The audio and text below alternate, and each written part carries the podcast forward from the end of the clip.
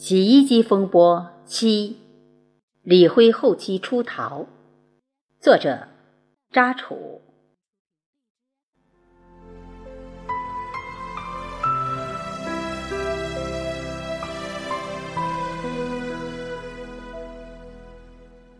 李辉与叶圆圆结婚的第三年，由于李辉的恶习不改，不顾家，家庭矛盾越来越大。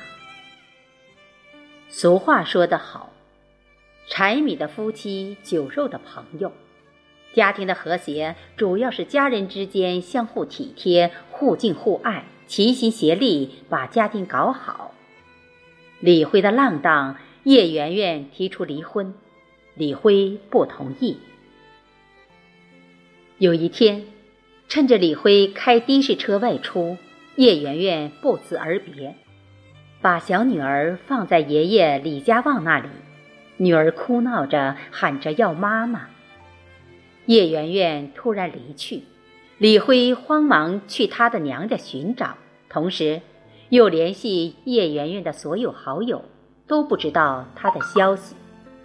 回到家，李辉十分恼怒、伤心，责怪父母亲没有把他留住，嚎啕大哭。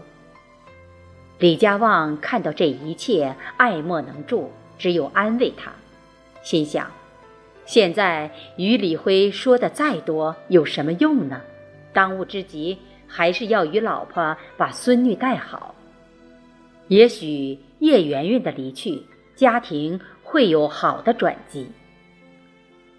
李家旺老婆也经常埋怨，认为儿子李辉就是叶圆圆带坏的，就是那个狐狸精勾搭李辉，现在把家里面搞得一团糟。一户人家，贤妻良母十分难得。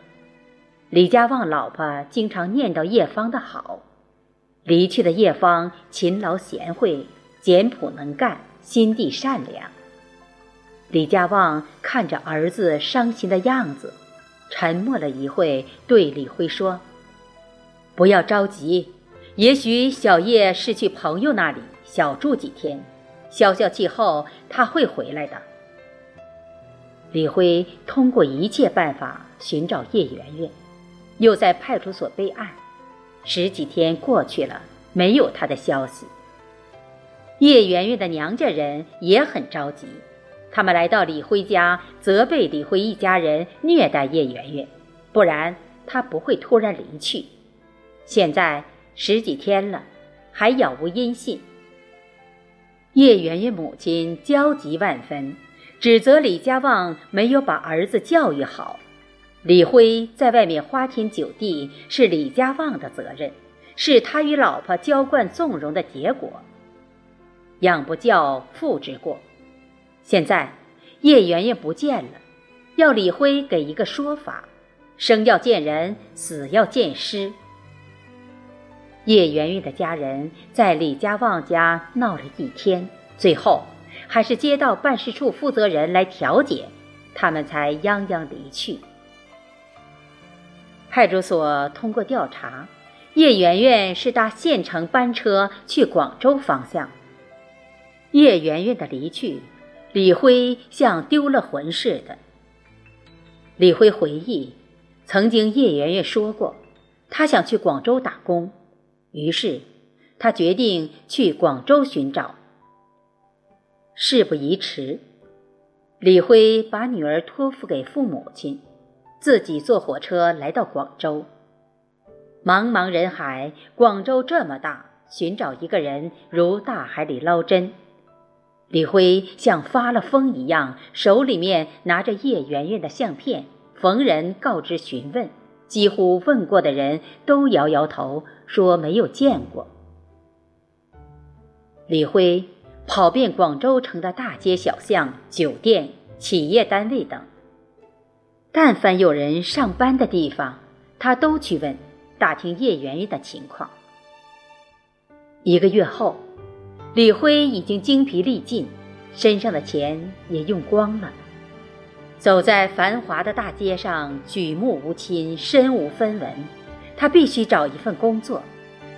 偶然，一个超市要招聘送货人员，在老板同意下留在超市里帮老板开车送货，包吃包住，这样也可以顺便慢慢寻找叶圆圆。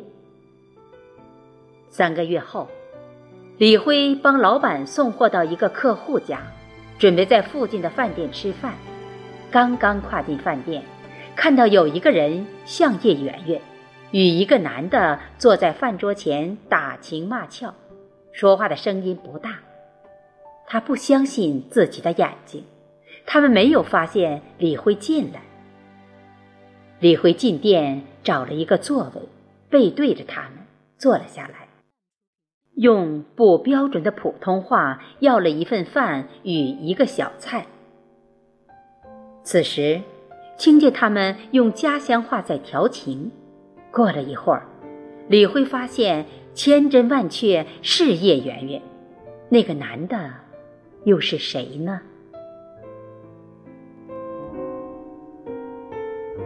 我是主播贝西，感谢大家的收听。